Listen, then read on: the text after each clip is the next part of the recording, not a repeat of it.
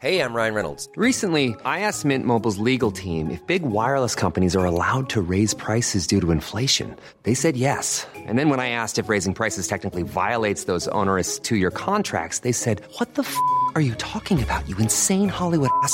So to recap, we're cutting the price of Mint Unlimited from $30 a month to just $15 a month. Give it a try at mintmobile.com slash switch. $45 upfront for three months plus taxes and fees. Promo for new customers for limited time. Unlimited more than 40 gigabytes per month. Slows. Full terms at mintmobile.com. Des dizaines de chars israéliens sont entrés dans le sud de la bande de Gaza, accompagnés de bombardements intensifs, alors que l'armée israélienne se concentrait jusqu'ici sur le nord de Gaza. Un changement assumé par Israël, mais extrêmement périlleux à tout point de vue. C'est ce que l'on va voir aujourd'hui. Salut, c'est Hugo, c'est donc le sujet à la une des actualités du jour. Et au passage, vous l'aurez compris, je serai donc en voix off exceptionnellement aujourd'hui, mais de retour avec la caméra demain. Un scénario encore plus infernal auquel les opérations humanitaires pourraient être incapables de répondre. C'est en ces termes que l'Organisation des Nations Unies a récemment euh, évoqué l'extension de l'offensive israélienne dans le sud de Gaza. De son côté, Israël la justifie en assurant euh, que les principaux dirigeants du Hamas ont profité de la trêve pour aller du nord vers le sud et s'y cacher. Depuis des semaines, on en a déjà parlé, le gouvernement israélien répète que son objectif, c'est de détruire le Hamas, l'organisation euh, responsable du massacre du 7 octobre en Israël et qui est basée à Gaza. Selon les spécialistes, l'organisation compterait environ 15 000 combattants et certains des plus hauts responsables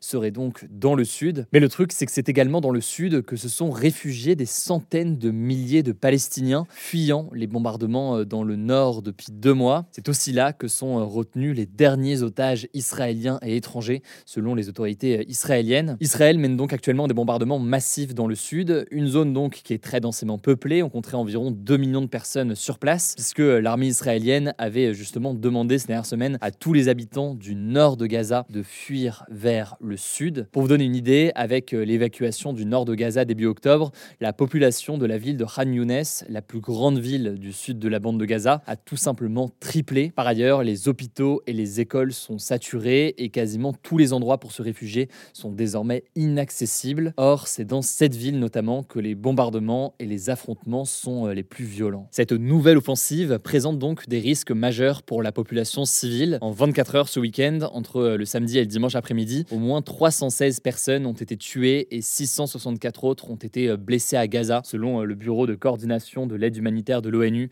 qui se base sur les chiffres du Hamas. Au total, près de 16 000 Palestiniens ont été tués depuis le 7 octobre, toujours selon les chiffres du Hamas. Des chiffres qui ne peuvent pas être vérifiés de façon indépendante, mais il s'agit de la seule source disponible sur place. Et la Croix-Rouge, ainsi que de nombreuses ONG et l'ONU, déplorent un bilan humain extrêmement extrêmement élevé du côté des civils. Par ailleurs, dans une déclaration ce mardi, l'armée israélienne affirme avoir tué environ 5000 membres du Hamas. Mais l'armée israélienne estime aussi que deux civils palestiniens meurent pour chaque combattant du Hamas tué euh, lors de ces combats, ce qui se rapproche finalement du bilan euh, établi par euh, le Hamas, selon si le Hamas intègre ses membres dans le bilan total qu'il communique. Alors Israël assure vouloir limiter les pertes civiles et a donc envoyé aux habitants de la bande de Gaza des alertes par SMS ou encore distribuer des tracts avec un QR code contenant une carte de Gaza divisée en une centaine de secteurs numérotés pour leur indiquer où se déplacer avant une nouvelle frappe. Mais la difficulté, c'est que l'Internet sur place est très très instable. Le réseau électrique de la même façon est très instable. Bref, recevoir ces alertes et réagir en fonction est extrêmement difficile selon les journalistes et les ONG sur place. Si bien que l'ONU estime que ces personnes qui ont reçu des ordres d'évacuer n'ont, je cite,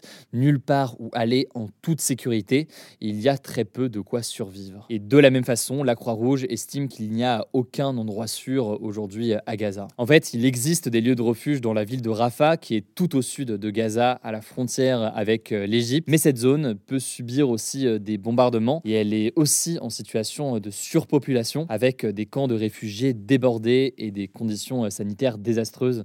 Je vous en parlais euh, déjà la semaine dernière. Par ailleurs, l'état de siège imposé imposées par Israël limitent eh bien, l'importation d'eau, d'électricité ou de gaz. Et donc la population doit reposer sur l'aide internationale qui peut entrer par l'Égypte. Enfin, il faut le noter, au-delà de la population civile de Gaza, il y a aussi toujours 136 otages israéliens et étrangers qui sont toujours retenus par le Hamas dans le territoire palestinien de Gaza. Une source d'inquiétude très importante pour les familles israéliennes et étrangères qui sont concernées et qui espéraient la libération de leurs proches il y a quelques jours lors de la trêve. Alors rapidement, comment réagit la communauté internationale? Eh bien, on peut observer certains changements de ton. Par exemple, la vice-présidente des États-Unis, Kamala Harris, qui soutient depuis le début Israël dans son droit à se défendre, s'est alarmée, je cite, d'images dévastatrices à Gaza et a appelé Israël, je cite, à faire plus pour protéger les civils innocents. Et cette nouvelle offensive d'Israël, elle intervient alors que le secrétaire d'État américain Anthony Blinken était justement sur place à la veille de la fin de la trêve, donc jeudi dernier, pour inciter le Premier ministre israélien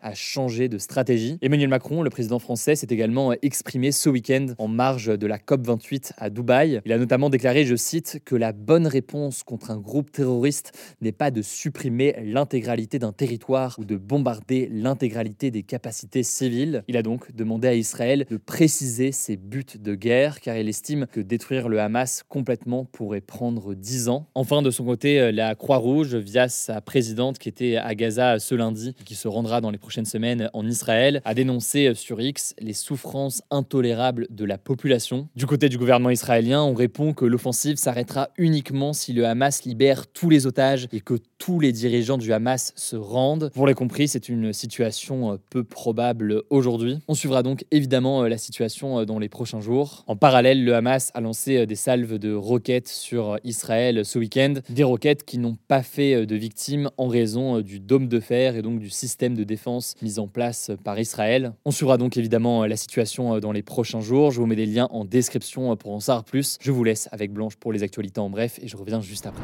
Merci Hugo et salut tout le monde. On commence avec cette actu. Le ministre de l'Éducation nationale, Gabriel Attal, a dévoilé des mesures ce mardi pour renforcer le niveau des élèves en France. En fait, ces annonces, elles ont été faites après la publication du rapport PISA, une étude phare sur le niveau scolaire des pays de l'OCDE, qui sont des pays développés. Et donc, selon cette nouvelle enquête, le niveau des élèves en France a baissé de 21 points en maths par exemple entre 2018 et 2022, ce qui est une baisse historique pour cette matière. Alors quels sont les changements annoncés par Gabriel Attal? Le premier, c'est que les parents n'auront plus le dernier mot pour le redoublement de leur enfant, ce sera désormais à l'équipe pédagogique de trancher. Gabriel Attal souhaite aussi la fin de l'arrondi à la hausse quand l'élève est proche de la moyenne pour la notation du bac et du brevet. D'ailleurs concernant le bac, une nouvelle épreuve sera dédiée aux mathématiques à la fin de la première générale et technologique. Autre changement les collégiens qui ont de grandes difficultés à l'école pourront bénéficier d'une scolarité aménagée avec plus d'horaires dans les matières où ils sont en difficulté et moins dans d'autres. Ensuite, des groupes de niveau en français et en mathématiques pour les élèves de 6e et de 5e seront mis en place dès septembre 2024, puis en septembre 2025 pour les 4e et les 3e. Autre changement, dès la rentrée, les lycéens qui entrent en seconde pourront bénéficier d'un logiciel d'intelligence artificielle pour le français et les maths. On aura bientôt plus de détails, mais ce logiciel pourrait notamment permettre de corriger automatiquement des exercices. Enfin, dernier changement, les professeurs pourront recommander, voire prescrire des stages de réussite aux élèves. Ça pourrait notamment aider le passage dans la classe supérieure si l'élève est à la limite du redoublement.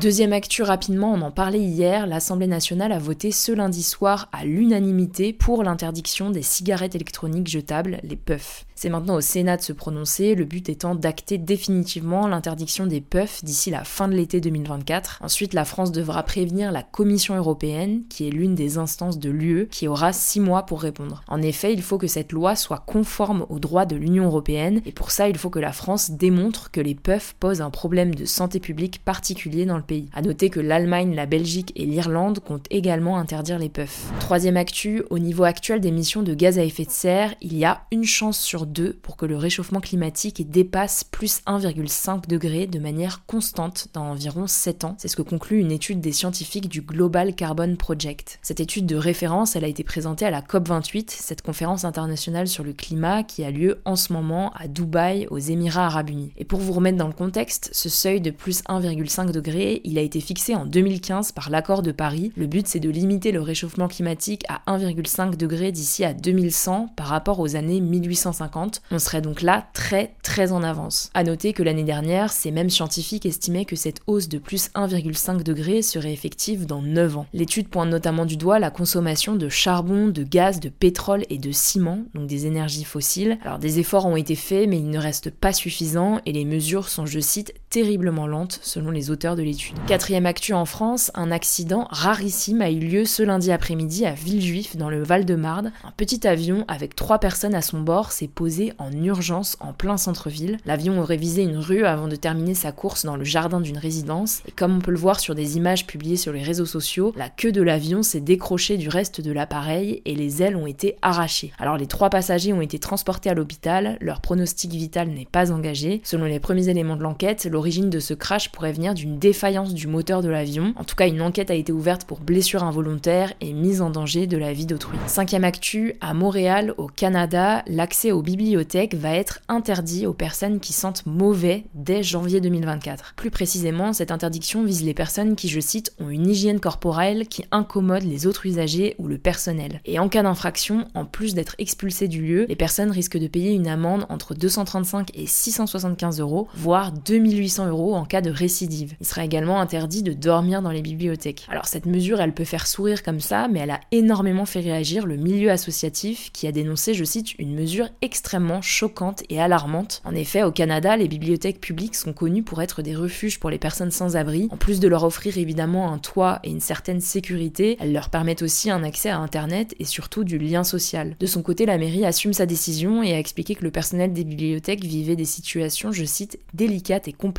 qui nécessitent d'être mieux encadrées. Enfin, dernière actu, et c'est une grande nouvelle pour les fans de jeux vidéo, la bande-annonce du jeu Grand Theft Auto 6, ou GTA 6 pour les connaisseurs, a été dévoilée ce lundi. Ça n'était pas du tout prévu qu'elle sorte à ce moment-là, en fait la sortie du trailer a été avancée de quelques heures en raison d'une fuite sur Twitter. Alors par contre, le jeu édité par Rockstar Games ne sortira pas avant 2025. Pour les gens qui n'y connaissent rien comme moi, ça peut paraître assez anecdotique, mais c'est une véritable révolution. Déjà, c'est un jeu qui est attendu depuis 10 ans, le dernier GTA étant sorti en 2013, et il va probablement devenir le produit culturel le plus rentable de l'histoire, dépassant donc son prédécesseur. Le jeu propose aussi pour la première fois un personnage féminin principal, plus précisément il s'agit d'un couple, Jason et Lucia. À noter que le jeu va de nouveau se passer dans la ville fictive de Vice City, qui est une sorte de Miami virtuel et qui était déjà à l'honneur dans GTA Vice City, sorti en 2003. En tout cas, GTA V s'est déjà vendu à plus de 190 millions d'exemplaires. Il y a donc énormément d'attentes sur ce nouveau jeu. Rendez-vous en 2025. Voilà, c'est la fin de ce résumé de l'actualité du jour. Évidemment, pensez à vous abonner pour ne pas rater le suivant, quelle que soit d'ailleurs l'application que vous utilisez pour m'écouter. Rendez-vous aussi sur YouTube ou encore sur Instagram pour d'autres contenus d'actualité exclusifs. Vous le savez, le nom des comptes, c'est Hugo Décrypte. Écoutez, je crois que j'ai tout dit. Prenez soin de vous et on se dit à très vite. Mom deserves the best, and there's no better place to shop for Mother's Day than Whole Foods Market. They're your destination for unbeatable savings, from premium gifts to show-stopping flowers and irresistible desserts. Start by saving 33% with Prime on all body care and candles. Then get a 15-stem bunch of tulips for just $9.99 each with Prime. Round out Mom's menu with festive rosé, irresistible berry chantilly cake, and more special treats. Come celebrate Mother's Day at Whole Foods Market.